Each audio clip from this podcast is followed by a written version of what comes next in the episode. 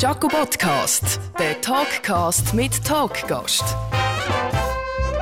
Ich rede heute mit der Jane Mumford, Komikerin, Musikerin und seit März, glaube ich, Bühnenpartnerin von mir in der, im Stück Charity. Charity, ja.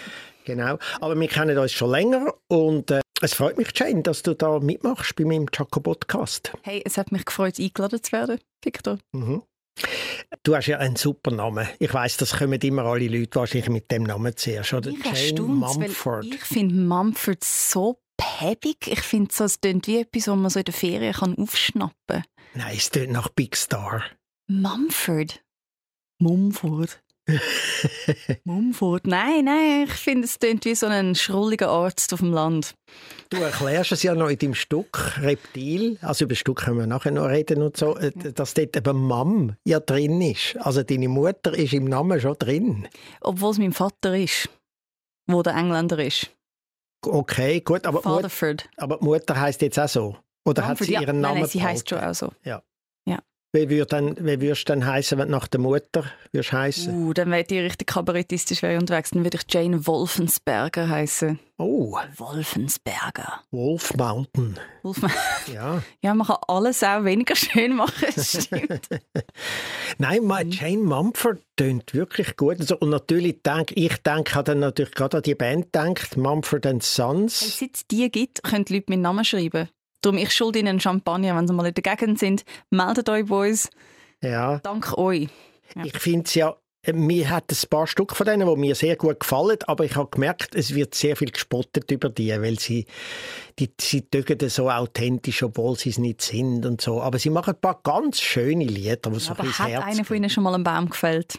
Wahrscheinlich so nicht. Wahrscheinlich nicht, aber ich auch noch nie. Aber du behauptest es ja auch nicht von deinen Visuals her. Ja, das stimmt. Das dein, stimmt. dein Style ist eher so. Ja. Was hat er? Er hat so ein Chappy, T-Shirt. Jetzt, Ferien. jetzt, gell, mein Style. Aufpassen. Ferien. Finde ich. Okay. Ja. Also er ist einmal nicht im Anzug und ein ist da. Nein, nein, nein, das ist wirklich so gechillt. Ah. Fick okay. gechillt. Mhm. Ja. Hm. Ich ja. auch übrigens, genau gleich. Brille, Chappy, schwarzes T-Shirt. Eigentlich sind wir im Partnerlook. Ja, schade sieht man uns nicht. Das ist Jetzt schade. Im Moment, ja. Das lohnt sich. Mhm. Äh, Jane, du bist ja ähm, vor allem bekannt worden, glaube ich, im Duo mit äh, Lea Witscher. Ja. Äh, im, bei den 9 Volt Nellis. Kann da habe ich empfehlen. euch erst mal gesehen bei der Stille Kracht, gell, in unserer Weihnachtsshow im Casino-Theater. Das war unser erstes zahlte Engagement. Gewesen. Echt? Ja. ja. Ich habe das erste zahlte Engagement von dir gesehen. Ich glaube ja, also ich, ich müsste ihn mal fragen, ob es wirklich, also es ist sicher das erste gut zahlte Engagement gewesen. Von dem kann man schon sagen. Ja, und dort habe ich, also erst habe ich mich dort gefragt, wenn wir schon gerade immer jetzt bei den Namen sind, 9 Volt Nelly. Warum 9 Volt Nelly? Ist ein lässiger Name, aber woher kommt es? Also wir haben ganz viele Post-its in der Küche am Hangen gehabt, von was sind schöne Worte, was sind so Worte, die uns gefallen. Und dann haben wir irgendwann müssen Darlings killen. Und Volt haben wir sehr gerne gehabt, weil es ist so, es ist so fresh oder so, bam. Und Nelly, ah nein, nein, eigentlich haben wir zuerst nur 9 Volt heißen. Mhm. Weil so das, das altmodisch von der 9 Volt Batterie und dass man es so ein bisschen abschlecken muss und dass es so an der Schmerzgrenze ist von dem, was man gerade noch ein bisschen lustig findet und vielleicht ist es aber auch schon zu viel. Das ist ein Konzept, das uns sehr gefallen hat. Und dann hat unser damaliger Manager, der Rolf Korver, gesagt, ja, aber dann meint man, ihr seid eine Technikfirma es muss noch wie so ein Name, doch noch einen Namen dazu. Und dann haben wir gewusst, es muss ne, w, ne sein. Also es muss wie ein Name etwas mit N sein. Und dann Nelly ist so lustig, wenn man denkt dann wie so an eine Kuh. Also ich denke immer an eine Kuh, wenn ich Nelly höre. Echt? Nelly? Das ist ein klassischer Kuhname. Ja, ist das ist Nelly? Ja, stimmt. Es gibt Kühe, die Nelly... Mhm. Aha. Die ausgebüxte Nelly. Ja. ja. Nein, Nelly kommt mir, glaube ich, etwas anderes in den Sinn. Da kommt mir, glaube ich, ein Donald Duck Geschichte in Sinn, wo der Donald herausfindet, dass der Dagobert, wo er als Junge noch Goldschürfer war in Alaska, hat er eine Geliebte gehabt. Und die hat geheißen Goldnelly oder irgendwie so etwas. Auch ein guter Name. Ja. Jetzt müssen wir recherchieren, ob das irgendwie zusammen ist. Und, äh, und du kannst dir ja wahrscheinlich vorstellen, wie die ausgesehen hat. Also natürlich eine Ente äh, so eine, du eine, Duck, eine Donald Duck Ente. Gibt es eigentlich je Interspezies-Bärli? Nicht, oder? Es bleiben die Enten bei den Enten und die Hunde bei den Hunden, oder? So ja, das stimmt. Das hat ja dann, ja genau, es sind ja vor allem viele Hunde. Dann gibt es den Gustav Ganz. Mhm. Also du kennst ja als Halbengländerin, wirst du wahrscheinlich den Originalnamen kennen. Da kenne ich nur äh, Uncle Scrooge, oder? Der Scrooge, ja. Ist der, ist der Dag Onkel Dagobert. Ja. Hast du... Dagobert ist schon lustig, weil das Wort Duck fast ein bisschen drin ist. Stimmt. Dagobert. Dagobert. Ja. Bist du... Äh, du bist ja eben halb Engländer, halb ja. Schweizer, genau. also halb Englisch und halb Deutsch. Und was hast denn du für Comics gelesen? Du hast wahrscheinlich Englisch gelesen, oder? Hey, wir haben schon hauptsächlich englisches Zeug geschaut. Wir haben vor allem Monty Python geschaut, auf und ab. Und comic-technisch, es hat so ein eine Lücke gegeben. So als ganz kleines Kind haben wir schon auch Donald Ducks gelesen. Aber zum Teil auf Deutsch, weil man es halt im Kiosk gekauft und dort sind sie auf Deutsch gewesen. Und dann ist lange nichts gekommen und dann habe ich wieder angefangen Manga zu lesen.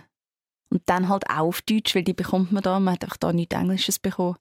Das Comics habe ich eigentlich wirklich eher deutsche, also deutsche Übersetzungen gelesen. Ja, die sind ja aber auch sehr gut gewesen. Die Donald Duck, oder? Die sind ja von einer Altphilologin, von der Dr. Erika Fuchs, übersetzt worden auf Deutsch. Und das ist die erste. Ich glaube, das habe ich da schon mal, haben wir schon mal geredet, irgendwo in einem Podcast da. Bist du mega Fan? Kann das sein, dass du ja, so... Ja, ja, bin ich. Weil die hat so ein bisschen die Onomatopoeien in die deutsche Sprache gebracht. Das war da noch nicht so üblich gewesen. Cool. Oder Peng, ja. Bautz, Plumps. Bautz. Bautz. Toll. Ja. Wenn etwas Grosses, Schweres gegen Wand spickt oder so. Bautz. Ja. Und das hat sie dort eigentlich gemacht und sie hat vor allem eben auch den Witz reingebracht, wo sie im englischen Original zum Teil noch nicht so hat in der Sprache. Ah. Und auch mit ihren Wortschöpfungen und so. Und das ist ein ganze, das ist, es sind ja eins von zwei Künstlerautogrammen, wo ich immer noch sehr aufbewahre, ist von ihr auf einem Mickey Maus Heftli Dr. Erika Fuchs. Ich bin ihr aber nicht begegnet, sondern ich habe jemanden kennt, der sie interviewt hat, da wo sie noch gelebt hat und äh, habe gesagt, du musst ein Autogramm mitbringen. Wie kommt man zu dem genialen Job, zum alleinige Übersetzerin sein von so etwas Großartigem? Das ist eben da gewesen, in den 50er Jahren ist das eben Schund gewesen. Da hat man eben Kinder davon müssen abhalten oder wollen abhalten, so Comics zu lesen. Weil das ist, das ist nicht gut, man musste SIW-Heftchen lesen, die irgendwie pädagogisch wertvoller sind. Das heißt, sie hat mit ihrem Doktortitel dem Ganzen ein ja, bisschen Reiz verlieren. Sie ist natürlich jung gewesen, hat keinen Job gehabt, äh, als, als Altphilologin, oder? Und hat irgendwie die Ausschreibung gesehen und hat gedacht, das mache ich jetzt einfach einmal, so als so ein bisschen jobben. Und dann ist sie drin hängen geblieben und ist bekannt worden durch das. Also ich meine, so jetzt gerade so ein bisschen meine 68er Generation, oder? Die haben, das sind die die hier in den in den 50er Jahren Jugendliche sind oder Ende 50er Jahre, Anfang 60er Jahre.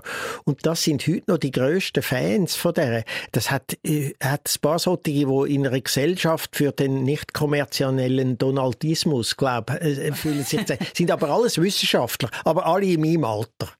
Das spricht wieder so viel für das. alte Männer und Frauen sind ich meine, die Monty Python sind ja auch alles Ärzte und so Leute, die sich an der Uni kennengelernt haben. Ich finde es lustig, wie manchmal so die super bildeten Leute manchmal einfach sehen, wie etwas gegen Wand baut. Einfach vor lauter Überforderung im Alltag. Aber jetzt muss ich doch noch fragen, ähm, eine kleine Wissenslücke von mir. Wenn ich Philologin höre, dann denke ich an eine Philatelie, aber das ist sicher nicht das Gleiche. Nein, also, das sie ist hat nicht Briefmarken Literatur, studiert. Literaturwissenschaftlerin. Philologin. Ja. Aber das ist lustig, weil viel heisst ja, man hat es einfach gern. Ah, ja. Philologo, ah, sie hat gern Sprache. Ja. Okay. Ja, okay, okay. ich glaube, es ist das. Ich bin ja selber nicht Akademiker, gell? Ich meine, ich ja, bei mir ist nicht viel hängen geblieben von Latein. das einfach nach, was da in diesen Wikipedia-Einträgen drinsteht. Wir hoffen einfach, dass die Leute, die schreiben, irgendwie wissen, ja. was sie reden, weil ich basiere mein gesamtes Wissen jetzt auf ihnen. Auf äh, Wikipedia? Hey, schon meistens. Ja, ich auch. Du machst es sogar, ah, du machst es sogar in deinem Programm, gell? Ja. Machst es du ja öffentlich praktisch. Ich bin auch bei grossen Wikipedia-Fans. Ich spende auch übrigens. Regelmäßig. Ich auch, nicht viel, aber ja, um Weihnachten viel, aber, aber, ich tue immer, wenn sie mich so anschreiben, tue ich etwa, die haben so 100 Franken nochmal schon spenden. Also dann Victor ein Geld, wenn du aus der Tasche rausnimmst, sagen einfach, ihr seid von Wikipedia. Ihr müsst aber dann das wird Von schwer Wikipedia überprüft. hast du mir einen Sturz. Ja. ja, genau. Das ist, du, also Monty Python, ja, da hast du, das ist praktisch Muttermilch für dich, oder so, als Komikerin. Es ist schon toll, vor allem es du ist hast es vor allem original können hören von Anfang an. Und das ist wirklich ein toller Humor, weil du kannst es schon als Kind lustig finden, weil es ist Dada. Und dann, je älter du wirst, umso mehr merkst du das Sozialkritische dahinter. Und das, also es wird eigentlich immer besser, je mehr man es schaut. Und respektlos gewesen, die haben gar nichts gekannt, Ja. oder? Was vielleicht heutzutage auch wieder könnte Es mm, wäre spannend. besser werden. Ja, wenn es ein bisschen mehr die Richtung geht. Aber eben, und sie haben für die BBC etwas gemacht, wo wie überhaupt, also es macht überhaupt keinen Sinn, dass die BBC so etwas wird unterstützen Ich weiß jetzt, ich habe jetzt gerade vergessen, was die Hintergründe sind. Ist es mega spät gelaufen? Wieso haben sie den Blankoscheck Ja, gehabt? spät, offenbar sehr spät, glaube ich, Ja. etwa um die 11 Uhr herum ist das gelaufen. Das habe ich letztes eben mal gelesen, dass es dort nicht einfach, äh, nicht gerade in Primetime gelaufen ist, oder? Ja. Und irgendwann haben sie wahrscheinlich gemerkt, gehabt, da ist ein gewisses Segment an Hörerinnen und Hörern, äh, wo das attraktiv findet und darum haben sie dann die Stelle gehabt. Mhm. Kenne ich auch ein bisschen. Ja, also hast du auch ganz, ganz late angefangen und hast Nein. dich so langsam Primetime Im hergeschafft. Gegenteil, uns haben äh, gegen unseren Willen in Primetime da mit der ersten Sendung Also gegen euren Willen im Programm- Primetime. Ja, weil Gut, also am- ja, ein Druck Hey, ist es dann. Am Freitagabend, am 8. Anfangs 90er Jahre, dort hat, weißt, wie hat man die Zuschauer genannt, die dann Fernseh, vom Fernsehen gehockt sind? Singles. Der Beromünster Beton. Das sind die, gewesen, die sich mal, die, sind die, die am 8. angeguckt sind und gesagt so, wir schauen jetzt unser Schweizer Fernsehen und wenn dort nicht das kommt, wo wir wollen und uns gewöhnt sind, Dann ist aber no Belag. dann passiert dann aber etwas, oder? Und so ist es auch ein bisschen. Und dann haben wir dann relativ bald gefunden, erstens wollen wir aus dem Studio raus und zweitens äh, ist dann wirklich Late Night Show und darum dann Victors Spätprogramm. Und das ist dann im Kaufleuten gsi, ist um halb elf etwa gsi, 20 ab 10 und live live. Nicht aufgezeichnet, live live. Also Das heisst, wenn es eine Panne gibt, ist die Panne live. ja, und vor allem eine von meinen Konzessionsverletzungen, nicht nur Beschwerden, sondern Verletzungen, Verurteilungen, war, weil ich live meine Schnurren nicht heben Oder? Äh, Das hat dann auch so eine gewisse, irgendwie beim ganzen Team, alle haben gewusst, es ist, es ist live, oder? Es ist, äh, man schafft irgendwie anders, als dass man sagt, ja, das stoppen wir jetzt da und das tun wir jetzt, da, das schneiden wir nachher noch und so. Ja. Das ist halt einfach ein bisschen ein Bremser, finde ich. Gibt es einem nicht auch ein gewisses Adrenalin, dass man halt wie weiss, es muss jetzt einfach Ja. passen? Ja, genau. Also Mhm. was man gesagt hat, was gesagt ist, ist draussen gewesen, oder? ich verstehe schon, wieso sie es nicht mehr machen. 20 Ja, Sekunden Zeit, um schade. einfach zu sagen, Schade. Ja. Wir haben ja bei verstanden. Müller haben wir ja noch können, wir haben wenigstens vor, zwei Stunden vorher aufgezeichnet, oder? Da hast viel ändern hast auch nicht können. Aber wenn es jetzt ein, etwas ganz Krasses gehabt hätte, hätte man es noch können ändern, oder? Aber es ist in einem Rutsch aufgezeichnet worden und nicht mehr, wie das heute häufig halt einfach gemacht wird, die einzelnen das hat eine andere Atmosphäre drin, finde ich. Oder? dann sind auch alle vor Ort und dann ist das tolle Zirkusfeeling von, hey, wir sind alle da und machen irgendetwas Lustiges zusammen. Ja. Also mit Monty Python nochmal äh, wegen dir, eben, das ist natürlich super. Du, bist, du hast natürlich jede, jede Anspielung, jeden Nebensatz, alles verstanden. Das ist dann bei mir schon ein bisschen in vorgeschrittenerem Alter gewesen, wo ich das, also wo ich dann schon in der, in der Schule Englisch hatte, habe ich dann gefunden, da verstehe ich jetzt auch ein, einiges von Monty Python, aber du hast das natürlich von Anfang an gehabt, oder? Ja, das ist ein Glück. Also ich kann es allen empfehlen, heiratet einen Ausländer. Das ist toll. du gibst den Kindern einfach etwas mit aufs, so fürs Leben, wo man ihnen nicht mehr nehmen kann. Ja. Dein Vater cool. ist Engländer, deine Mutter Schweizerin. Ja, genau. Und dein Vater ist immer noch Engländer, oder ist er, Er ist sehr fest ein Engländer. Ja. Aber er hat keinen Schweizer, äh, Schweizer Pass. Doch, den Pass hat er, aber was ich sagen will, ist, er redet nicht wirklich Deutsch. Also das ist auch das Problem mit Englisch. Alle finden es hart und es ist quasi wie der, der Akzent, der einfach total sympathisch ist. British. British. Also wie, und dann läuft er noch so herzig um mit so Hüten und so Jacketts und so. Und die Leute lieben das. er, muss, er muss sich nicht anstrengen im Ja, Leben. super. Das ist gut. Das ist also lässig. Gut gewählt. Ja. Hat gut Hat dies, aber deine Programme äh, schaut er, sieht er, Er versteht schaut er? alles. ich glaube, ab und zu fragt er meine Mutter dann. Mich hat er noch nie gefragt wegen Inhalt, aber er gibt dann wirklich auch Feedback. Dann kommt er und schaut das ganze, die ganze Premiere von meinem Stück und kommt nachher und sagt, es ist gut, du schaust immer so ein bisschen gegen damit das Licht gut aufs Gesicht scheint. Das ist gut, weil er, er hat schon früher auch ein bisschen Bühnenzeugs gemacht oh. als Kind und das, was ihm geblieben ist, sind so die, Inszen also die Inszenierungsanweisungen. Und manchmal sagt er dann, wie dort könntest du noch ein bisschen weiter vorne stehen. Er gibt uns eher so ein ganz komisches Auge von außen, wo er nicht genau weiss, um was es geht, aber er ist voll dabei. Vielleicht ist er auch froh, dass er es nicht weiss. Nein, ich habe das Gefühl, der ist sicher stolz auf dich. Also ich meine, ich habe jetzt gerade letztes Jahr dein neueste Programm gesehen, das Reptil. Mhm. Und ich bin ja, ich habe das dort auch gesagt, ich bin wirklich hin und weg gewesen. Und ich habe gefunden, ein stolz auf mich. wirklich, nein, das ist wirklich einfach eines der besten Soloprogramme aus der Schweiz, die ich in den letzten Jahren gesehen habe. Wirklich. Danke vielmals. Und das live auf Aufzeichnung. Nein, es ist hey. echt wirklich so. Ich habe äh, ich hab mich fast ein bisschen geschämt, dass ich nicht schon an der Premiere war, wo du ja ein, ein halbes Jahr vorher schon gemacht hast, glaube oder? Ja, voll, ja. Das war im mhm. November. Gewesen. Aber du bist dann nicht ins Casino-Theater gekommen. Leider nicht so viele Leute rein, aber trotzdem mit diesen eher wenigen Leuten eine Wahnsinnsstimmung erzeugt. Ey, und ich, ich sag, kann ja da nur allen sagen, und ich werde es am Schluss von der Sendung nochmal sagen, gönnt das Stück Reptil schauen, schauen, wo Jane Mumford spielt.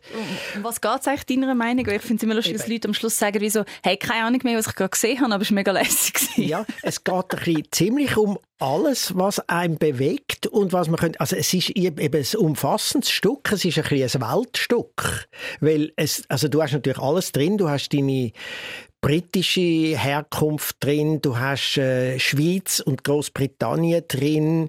du hast äh, überhaupt ja. Menschheit drin, oder, ja, wo du im Gegensatz stellst zu den Reptilien und äh, auch die entscheidenden Vergleich machst.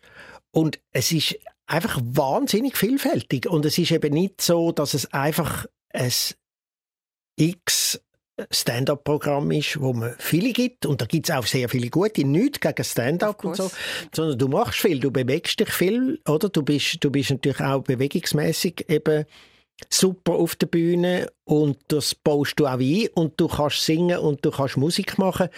Und das ist aber auf einem, auf einem, in einem guten, ausgewogenen Verhältnis ist das drin, wo sein das andere immer wieder eben stützt und dann so ein bisschen kurz zitieren. Überhaupt im Zitieren bist du auch gut, wenn du einmal eine Figur spielst, die auf eine andere Art ein bisschen etwas sagt und dann das gerade wieder weg, ohne dass du das gross ausspielst. Und das, finde ich, macht eben so ein, ein, Stück aus. Es ist ja nicht einfach ein Programm, sondern es ist ein Stück, finde ich. Es ist ein einfaches Stück. Gerade wenn es ums Stück geht, da herzlichen Dank an meine unglaublich tolle äh, Regisseurin und Dramaturgin Nicole Knut. Ja. Sie versteht, was für Stück. Vom also, Duo Knut und, tu Knut und Tucek. Tucek, mhm. genau, genau. Ja. Und das ist eben das Tolle, dass du eine Regie hast, weil viele haben zwar auch Talent und schreiben auch Stück und stehen dann auf die Bühne und bestenfalls dann mal an einer Kollegin oder an einem Freund sagen, könntest du mal schauen, dann gegen den Schluss. Und das sind dann meistens eben, weil es Freunde und Kollegen sind, nicht solche, die sagen, ey, geh das raus, weil das und das ist nicht gut oder mach das da besser und so. Und eine ja. richtige Regie macht das eben. Dort habe ich wirklich Glück gehabt. Also per Zufall im Gespräch habe ich mit Elisa Christ geredet über eben, was jetzt könnte passieren Und dann habe ich sie gefragt, ja, wer hat dieses Stück gemacht? Und sie hat gesagt, eben wegen der, ich glaube, wegen dem Kabarett-Casting ist sie dann auf Nicole Knut gekommen, weil sie in der Jury war und sie hat gefunden, das sei so toll gewesen. Und dann habe ich sie einfach gefragt und ich habe ich schäme mich richtig. Ich habe noch nie ein Knut und Tutschek Stück gesehen. Ich habe einmal eine Mixed Show, habe ich so einen Teil von ihnen gesehen und gefunden, ah, das ist ja cool. Und habe einfach gedacht, ja, wenn es für Lisa passt, wird das schon stimmen. Weil ich meine, ich bin auch, ich meine, sie ist ja auch nicht, sie hat auch ihre Ansprüche, ich habe auch meine Ansprüche und schlussendlich ist das Wichtigste gewesen, dass wir einfach eine gute Zeit zusammen hatten und dass sie einen motiviert, zum einfach weitermachen. Äh, du machst ja sowieso gern nebst dem Soloprogramm sehr vieles mit anderen zusammen, oder? Du bist ja auch noch beim Kaiserschmarren dabei, der Show, wo der Renato Kaiser äh, vor allem moderiert, äh, zusammen mit äh, äh, verschiedene Leute. Basler, Strom und Couch genau. und dann immer zwei Gäste dazu. Ja, und im Casino-Theater, das ist eigentlich eine Late-Night-Show, die im Casino-Theater bereits am 7. am Sonntag drin ja. ist. Und das wäre aber eigentlich äh, von, von der Art her ein Late-Night-Format. aber du bist auch mit dem, mit dem Raban Straumann, glaube ich, jetzt unterwegs. Genau, mit, äh, für das seine Lesung. Das ist eine Lesung? Ja, das ist recht lässig. Ich habe für sein Buch Illustrationen gemacht. Und dann hat er gesagt, ah, willst du nicht auf die Tour kommen und die live zeichnen? Und ich habe gesagt, nein, Horror, GoPros und Overhead-Projektoren, nein, oder den Tinte und nachher musst du so Zeugs. Das war mir einfach zu viel. Gewesen. Und dann gesagt, aber ich hätte da ein paar Lieder, die noch nie aufgeführt worden sind. Und mit ihm auf der Bühne kann ich die spielen. Weil er halt auch einem so ein gutes Gefühl gibt und bedingungslos unterstützend ist und hoffentlich auch einen gut genug Geschmack hat, dass er einem sagen würde, wenn es wirklich scheiße ist. Weil das ist eben so, bei Musik, die man selber geschrieben hat, ist sie so, oh Gott, und jetzt geht es schon wieder um Liebe und äh. ist schon ein bisschen peinlich immer. Ja, Aber ja. also du machst eben, du schaffst mit sehr vielen Leuten zusammen, das finde ich toll. Du machst einen regelmäßigen Podcast oder irgendwie eine Talkshow mit dem Renato, gell, über ja, Insta. Genau, zusätzlich hat es jetzt noch gegeben, dass wir einfach mehr haben zusammen telefonieren und dann konnten wir machen wir das verbindlich, dass wir einfach mehr zusammen schnurren und dann haben wir halt das Format ausmachen. Du kennst das, manchmal ist die einfachste Art, einfach gerade mit jemandem zusammenarbeiten, wenn du wirklich willst, sicher sein dass die Freundschaft regelmäßig gepflegt wird. Das ist so, ja. Das wie, man trifft sich einfach jeden Montag auf dem Instagram und ja, schnurrt eine Stunde. Und man schnurrt und dort nicht nur einfach äh, Messages austauschen. Ja. Also ich ja. da wieder viel mehr telefonieren. Gut, ich meine, bei mir kann man sagen, ja, du als weißer alter Mann, du bist mit dem Telefon aufgewachsen. Aber äh, ich bin ja relativ... Das heisst nicht, dass man es gerne muss haben. Ja, ich bin ja relativ Social Media affin, oder? Äh, ja. für, mein, äh, für meine Generation, glaube ich. Aber ich merke, dass ich wieder viel mehr telefoniere. Ja, ich, ich, finde Telefonieren mit gewissen Leuten ganz cool, aber ich muss sagen, ich bin jetzt froh, dass der Renato und ich das jetzt auf Instagram live machen, weil ich vermisse das Gesicht schon immer, wenn ich mit jemandem rede. Ich merke, ich kann mir Sachen wie, oder ich bin wie manchmal ein bisschen abwesend, wenn ich nur die Stimme höre. Oder ich muss wirklich in einem abdunkelten Raum sein, oder weißt, auch so im Bett und nichts anderes läuft und du bist nur am Hören um sich Informationen merken. Ja, natürlich, also. aber das macht man ja nur mit Leuten, die man auch kennt, und man weiß, wie sie reagieren, wie sie aussehen, wie sie... Ja. Was ist Sarkasmus? Ja, genau. Oder haben sie jetzt wirklich Schluss gemacht? Weil man ja. muss es einfach wie wissen. Ja. ja, ja. das ist klar. Also du bist ja auch noch eine, du hast ja einen Master in, wo, ich habe das notiert, in Animation, in Design und Kunst, oder was, wie nennt sich das? Das ist, ich habe Trickfilm studiert und, und wenn wir im Master haben, können wir gerade nochmal einen Film machen und die ganze Infrastruktur benutzen. Und ich denke, ja gut, dann mache ich jetzt gerade nochmal einen Film und bleibe da, wo ich schon weiß, wie die verdammten Kameras funktionieren. Und ja, es ist so absurd, so einen Master in etwas zu haben, was so komplett unakademisch ist. Es ist so lustig. Und es tönt dann immer so, ich, also ich kann es wie selber nicht ganz glauben. Ich habe einfach schon zwei Filme gemacht, sagen wir es so. Aber es, es, ist natürlich nützlich, wenn mit dem Master, also es wird ja immer akademischer und jetzt brauchst du am Schluss einen Master, nur damit kannst du irgendeinen Workshop machen. Und jetzt habe ich den halt schon. Mhm. Das ist gut. Ich muss einfach immer noch sagen, wenn ich mich eben weiterbilden will, sage ich, habe Schriftsetzer gelernt. Eben, du kommst ja aus dem, du kommst aus dem Fach. Weißt du, was es heute ja. gar nicht mehr gibt? gibt es nicht noch in Wiedeke einen? Es gibt einen, wirklich so einen Oldschool-Schriftsatz. Ja, ja, klar. Es gibt also, das, ist dann aber eher, das ist dann eher Kunst, was die machen, oder? Das ist wirklich noch alter Druck und so. Das sind schöne Sachen. Äh, aber ich könnte das natürlich gar nicht mehr, oder? Das ist, ich habe eigentlich nur die Lehre gemacht und nachher gar nicht auf dem Beruf richtig geschafft. Also Schriftsetzer für Bücher? Oder für Zeitungen? Ja, für alles. Also Schriftsetzer alles. lernst du einfach mal für, für Bücher oder für Zeitungen vor allem. Also das ist nachher dann einfach dein Entscheid, in welche Richtung du willst gehen. Das Tolle daran war an dieser Lehre, es ist eine vierjährige Lehre, wo du in die Kunstgewerbeschule gehst und du hast Schriftgeschichte und so Sachen. Mhm. Also das ist mir immer, das ist mir heute noch äh, wichtig. Ich bin ja heute auch noch bei einem Verlag, bin kein und aber im Verwaltungsrat und auch dort ist es mir, das Aussehen der Bücher ist mir wichtig. Also das mhm. habe ich dort nicht groß zu entscheiden, sondern ich bin dort im Verwaltungsrat, aber es ist mir wichtig, äh, ich, ich habe gerne schöne Bücher. Ich habe die Haptik der Bücher immer noch gern. Auch wenn ich nebenbei natürlich auch vieles auf äh, Bildschirm lese oder sogar auf Reader, wenn ich unterwegs bin, damit ich nicht alle Bücher muss mitschleppen muss. Aber die Haptik von einem Buch, mm. wie es gemacht ist, mit dem Bändeli drin, wo wir bei unserem Verlag bei allen drin haben und so, äh, und wie das Buch aussieht. Ich äh, wünsche mir Bändeli für Softcovers. Ich weiss nicht, ob es möglich ist oder nicht. Kann, kann man das machen? Äh, das könnte man vielleicht schon machen irgendwie, ja. Ich fände es so schön. Ja, das könnte man machen. Wahrscheinlich würde es dann ein bisschen, ein bisschen teurer werden im, im Preis. Also die 50 Grad ist es mir wert. Ja. Wirklich wert.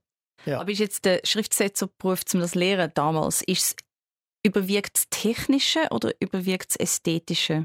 Es war eben beides gewesen. Das hat mich eben interessiert. Okay. Es ist, äh, du hast eine gewisse Fingerfertigkeit müssen haben mit den Playbuchstaben. Natürlich hast du, das hat da schon Linotype gegeben. Also Zeitungen sind dort noch, schon längstens nicht mehr mit Einzelbuchstaben zusammengesetzt worden.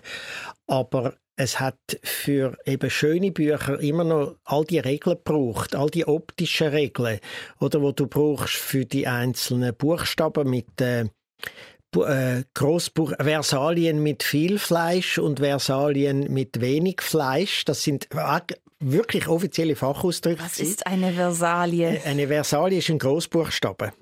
Und zum Beispiel bei einem V, um jetzt da bei meinem Vornamen zu bleiben, wenn du das das V an ein anderes Wort anbringst, ist natürlich, weil das V unten mehr Raum offen lässt, hat man das Gefühl, der Abstand zum anderen Wort sei grösser. Ja. Und beim Ausgleichen von den Zielen bei der alten Schriftsetzerkunst ist natürlich gewesen, dass du, wenn du hast müssen die Ziele verengen, dass du zuerst bei diesen Buchstaben verengt hast und nicht bei den anderen. Also es hat ganz genaue Regeln gegeben. Dann hat es übrigens gute Fachausdrücke gegeben. Es hat ein Hurenkind, ein Waisenkind, eine Hochzeit und ein Leich. Das sind alles Fachausdrücke, die du lernen Aha, was ist, das- was ist das Hurenkind? Das Hurenkind ist, glaube ich, die ausgehende Ziele von einem Abschnitt auf, einem, auf einer neuen Seite. Weil das ist ein Ah. No-Go. Ah, Und eine Hochzeit ist zwei Begriffe hintereinander, also eine zu viel, wenn du zweimal das gleiche Wort gesetzt hast aus Versehen Jesus. hintereinander. Und ein Leich ist das Gegenteil. wenn einfach das Wort ja, fällt. genau. Ich hoffe, es stimme und sonst komme ich sicher Zuschriften über von alten Schriftsetzern, die mir sagen, Von ich all da anderen nicht mehr so Schriftsetzern? ganz en vogue. Bei Kein und Aber reizt sie dann zum ab und zu wieder sowieso in Gestaltung. Ja gut, dort haben wir natürlich super Leute. Also dort habe ich, äh, an der Front äh, mache ich dort nicht mit, aber ich, ich beurteile es natürlich und äh, wir, wir reden auch im Verwaltungsrat darüber, wie schön die Bücher sind und was uns besser gefällt und was weniger und so. Nein, da haben wir auch, ich meine, der Verleger ist der Peter Haag, oder? Der ist der, der Fachmann für das Ganze und äh, und äh, Hast du schon mal ein Buch geschrieben? Ich hatte ein Buch in diesem Verlag, ja, aber das war eine Kolumnensammlung zu der Zeit, wo ich noch Kolumnen geschrieben habe. Ich habe mal eine Ah. Zeit lang ja wirklich jede Woche eine größere Kolumne in einer Zeitschrift gehabt, früher. Und äh, nachher beim Tagi noch. Und das hat sich dann irgendwie, habe ich dann nicht mehr wollen machen bei zu viel regelmäßigen Sendungen, wo du nicht auch noch, wo jede Woche musst du eine neue Sendung zusammen machen und schreiben und inszenieren, dann willst du nicht nur eine Kolumne schreiben, du auch noch mal eine neue Idee pro Woche musst haben. Ich sage, meins regelmäßig ist ja so beruhigend und es ist so ein Stress gleichzeitig. Ist es ja. Man weiß nie, ist man jetzt froh drum oder nicht. Ich bin manchmal froh gewesen, weil ich neige ein bisschen zur Faulheit. Das wissen alle die, die den Podcast regelmäßig hören und mir Oder eben unregelmäßig. Oder ja, und mir jeder mal zu verstehen du könntest eigentlich auch wieder mal einen machen.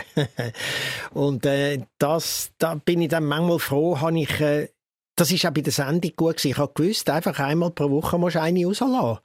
Und dann musst du Zeug schreiben Dort war ein dafür. grösseres Team involviert, gewesen, wo Ja. du nicht hast können im Stich lassen Ja, klar. Und du hast müssen auch, ich meine, wir haben ja dort sehr vieles auch selber gemacht. Ich habe auch Regie gemacht für alle äh, Sketch mhm. und so. Und das ist mir eigentlich entgegengekommen. Ich neige zur Faulheit. Ich kann dann manchmal schon zupacken, muss ich auch manchmal. Das kann ich dann auch gut. Aber ich neige zwischendurch extrem zur Faulheit. Wann schaffst du am besten? zur Nacht. Also Ah. ich bin, also ich habe meinen Tagesablauf, also meine Schlafzeit ist irgendwo zwischen dem Morgen um 2 und um 10. Das ist, das bewegt sich so ein bisschen dort drin. Und äh, das, da bin Also ich wenn du ins Bett gehst, ja, ist zwischen dem 2 und dem 10 so. also nein, um die 2 herum gehe ich ins Bett. Okay. Okay. Und äh, ja, das ist so ein bisschen... ein sehr junger, moderner Schlafrhythmus. Ja, ich weiß, ich schlage auch da ein bisschen aus der Generation aus. Also ich habe noch kein, kein Anflug von senilen Bettflucht zum Beispiel. Viele Kolleginnen. Was ist das genau, wenn man nicht weiter, man wacht jetzt mit der Nacht auf und kann wie nicht mehr einschlafen, oder? Das habe ich äh, ganz selten gehabt. Das ist dann, wenn du irgendein Problem welches sei es persönliches oder äh, irgendeins, wo, oder, oder du hast bist irgendwie von einer Premiere oder irgendetwas etwas so Wichtiges. Das kann manchmal passieren. Mhm. Aber in der Regel kann ich gut durchschlafen. Cool. Ein Ausser, reines Gewissen. Ja. Also entweder ist mir weniger das Gewissen der Grund, um den Schlaf zu unterbrechen, als meine Blase. Das muss ich hey, leider in meinem Alter, muss man das... Gewisse haben es schon früher ich das noch öffentlich sagen in einem Podcast. Ich frage mich einmal pro Monat, was meine Blase so machen Du, ich finde, auch über das kann man, wenn man will, reden. ja. Es, es gibt einen Podcast, den ich sehr lustig finde, wo uh, The Guilty Feminist heißt. Uh, da habe ich übrigens gerade einen dazu nachher. Und dort ist die eine Moderatorin, die, die das aufgebaut hat, die hat, sie redet nicht gern über Körperflüssigkeiten und viele Komiker ja schon. Ja. Und wenn dann eine Komikerin bei ihr zu Gast ist und die fängt über Körperflüssigkeit unterdessen ist so ein Running Gag, dass dann das ganze Publikum halt wie schon weiß, es wird immer live aufgezeichnet vom Publikum. Das Publikum fängt schon an lachen, bevor sie überhaupt etwas sagt, weil sie wird sterben, wenn jemand in der Öffentlichkeit über irgendetwas redet. Und das ist so ein lustiger Podcast, weil es fängt immer an mit einer Runde, wo alle so fünf, sechs Beispiele haben von I'm a feminist, but. Und darum ist es eben der Guilty Feminist. Und ich habe gestern gerade einen gehabt. Ich habe gemerkt, I'm a feminist, but. An Geburtstagsfest wenn ich in einer Runde bin von Frauen, die ich liebe, und sie fangen da über Rezepte reden, dann schreie ich innerlich und stirb tausend tot. Ich kann nicht genau sagen, wieso. Mhm, ich will wegrennen. passiert mir aber auch bei Männern, die über Rezepte reden. Und ich kenne ein paar so. Ich glaube, es ist generell einfach etwas. Man, wieso Ah, und dann redet sie, sie sind etwas am Essen und redet über etwas anderes. Und ich denke wie so, ja, findest du das jetzt scheiße oder was bedeutet das alles? Und es ist so sinnlos. Zum, vielleicht ist es auch nur für mich sinnlos, weil ich halt wirklich nicht besonders kochbegeistert bin. Wieso ist es bei dir? Also, kannst du das lokalisieren? Ja, also ich habe früher mehr gekocht für eine größere Freundesgruppe. Äh, und das ist mir ein bisschen vergangen, weil erstens mal habe ich in meinem engsten Freundeskreis tolle Köche oder also der Richi Kegi zum Beispiel. Schwierig, oder, schwierig. Wo, wo, das, wo das gut, oder, oder der Ralf Schelling. Das sind Leute, wo, wo, wo ich gut befreundet bin und wo man kurz mal kann anrufen und sagen, du, machen wir zu Abend etwas und dann ist ganz klar, wer kocht und wo das, das ist, nämlich bei denen. Ja, und äh, ich tue gerne äh, noch kochen für eine Person, eine weitere Person oder zwei weitere Personen. Alles weitere stresst mich. Vor allem ich kann nachher einfach die Portionen nicht mehr einschätzen. Und in diesen Kochbüchern, ich weiß auch nicht, ist das vier Personen, also vier Personen, die viel Hunger haben oder wenig Hunger haben? Du kannst sie wie nie wissen. Das ist wie beim Fondue-Kauf, wo man ja sagt, sind, es gute Esser oder sind es schlechte Esser? Ich glaube, Fondue hast du so, entweder hast du es richtig gern oder ich habe noch nie ein Fondue gesehen, nicht ausgegessen werden, glaube mm, Doch, ich habe schon so bei mir daheim die nicht ausgegessen gewesen, wo nachher musst, wenn es kalt ist, musst du es dann so ein bisschen rauskratzen. Blätter ist so der ganze Käse als ein grosses das Zeug, wo du ja vorher so genussvoll isst. Mhm. Ja. Aber noch, du hast es vorhin angesprochen, äh, das wegen der Körperflüssigkeit und äh, wegen dem Feminismus. Mir ist ein bisschen aufgefallen, oder meine ich das nur, dass sehr viele Stand-up-Komikerinnen, internationale vor allem, unglaublich viel mehr über Sex redet. Hey, eben, es ist, ist so ein bisschen, aber es macht auch Sinn, weil, weil was ist lustig? Lustig ist meistens, wenn man das sagt, was man nicht sagen darf. Und ich glaube, für Männer ist das eben wie anders als für, für Frauen. Und das Kathartische für uns ist vielleicht eben genau das, weißt du, du bist irgendwie 20 Jahre von deinem Leben laufst du so um und tust so die Binden verstecken in der Hosentasche und du sagst nichts und so, ja, ich habe ein Kopfweh wegen dem Wetter oder so.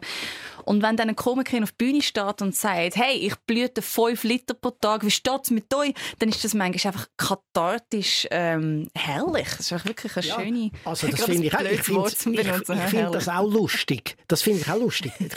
Nicht gegen das, um, um Himmels Willen. Ich habe mich eben gefragt, ist das darum gewesen, weil sonst früher eher Männer solche Jokes gemacht haben. Nicht über das, nicht über eine ähnliche Sache, die ihnen persönlich passiert, wo man nicht darüber reden darf, sondern einfach, dort ist es einfach ums Vögel oder ums Ficken gegangen, oder?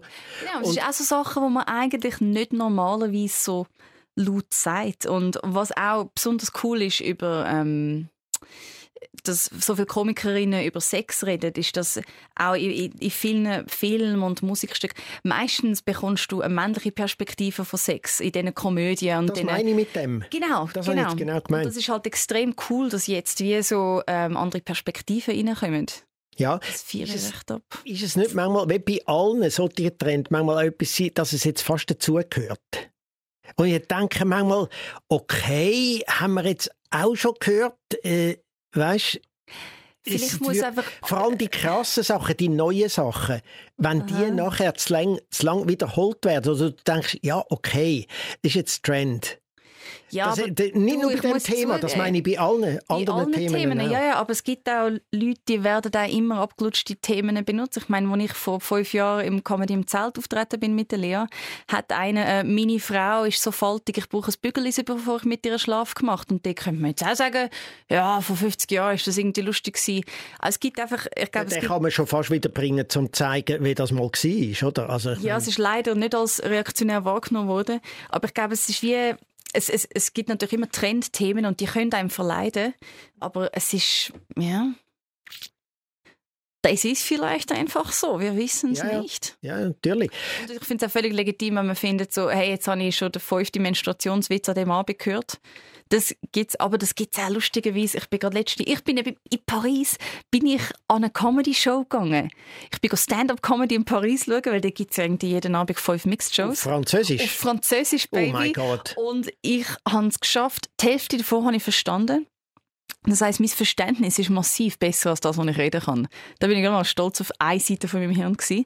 Und dort zum Beispiel haben extrem viel Witz über Hunde und Haustiere gemacht. Also es ist wie die Ballungen von Themen. Das ist vielleicht einfach wirklich so, manchmal so ein Zeitgeist oder Trend oder vielleicht ist gerade Frankreich, ich nicht, vielleicht gibt es eine neue Sendung über Hunde und darum sind alle wie einfach mehr über das am Nachdenken.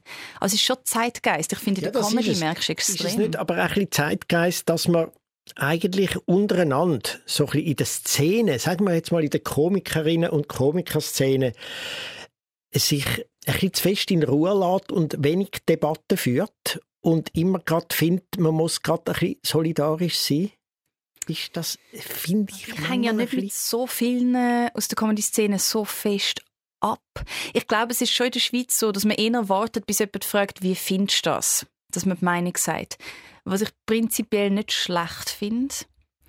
Aber es ist schon sicher anders als eine andere Kultur. Zum Beispiel, aber was wir sagen, also was schon aktiv ist, ist, wenn jemand das Gefühl hat, etwas ist geklaut. Oder man hat es schon mal gehört, dass man wieso sagt, hey, übrigens hast du gewusst, dass die Person etwas Ähnliches hat. Wieso, just for your information, kannst du machen, was du willst, aber... Finde ich ja richtig, dass man schon. das macht, ja. ja. Es wird ja viel geklaut. Es wird verklaut, aber eben gerade weil es Zeitgeist ist, ist es natürlich dann schnell so, dass vielleicht zwei Leute gleichzeitig wie einfach auf den gleichen Schluss kommen und auf die gleiche Pointe. Und dann, ist manchmal eben, dann bin ich eben manchmal schon froh, werden auch richtig grottige Auftritte auf Tape aufgenommen, weil im schlimmsten Fall könntest du wie den schauen und sagen, ja, aber schau, das war vor fünf Jahren. Gewesen. Die Beleuchtung ist scheiße, der Ton ist scheiße, but there it is. Ja. Also, du bist ja jetzt doch seit einigen Jahren bist du in dieser Branche und trittst auf. Erstaunlich viel. Ja. Etwa, also 2014. Mhm. Ja. Gut, gell? In meinem Alter ist das natürlich nichts. es ist so relativ. bist wie ich, weißt, dann sind das die, dann sind ja das Oh, nur. Was ist Zeit? sagt er. Ja. Und Nein, raucht er eine Papyrusrolle. Jetzt ist ja das alte Thema immer gewesen, oder Komikerinnen und Komiker. Was, was erlebst denn du so jetzt, dass, wie das beurteilt wird? Weißt, äh, weiblicher Humor, männlicher Humor, hat sich, was hat sich geändert in letzter Zeit da in der Schweiz vor allem Was sich geändert hat, ist, dass wir überhaupt mehr weibliche Komikerinnen haben. Das ist super. Das ist ein tolles Gefühl. Sie machen auch alle richtig geilen Scheiß. Es sind im Vergleich immer noch weniger. Auch beim Nachwuchs finde ich es wirklich krass, dass es so langsam wächst. Also es ist wirklich schwierig. Andererseits muss ich auch wirklich sagen, wenn man so selten nach einem eigenen Auftritt abgeschleppt wird, verstehe ich Frauen schon. Ich glaube, es lohnt sich für sie einfach weniger. Ich glaube, für Männer lohnt es sich Wobei eine Berufskollegin von mir hat tatsächlich nach einem Auftritt ihren Mann gefunden und die haben jetzt ein Baby zusammen. So, I mean, das ist alles möglich. Nein, wo bin ich gewesen? Das war jetzt Spass gewesen.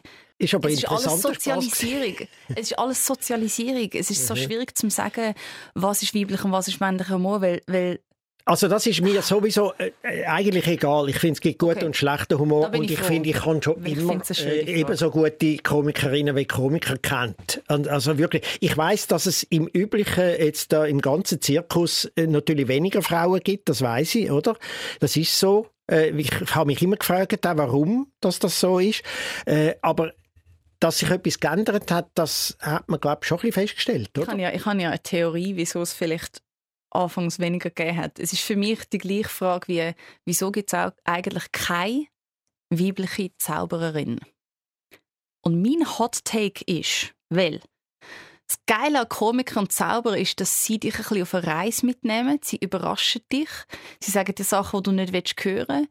Und es ist, schlussendlich ist es eine Machtdemonstration.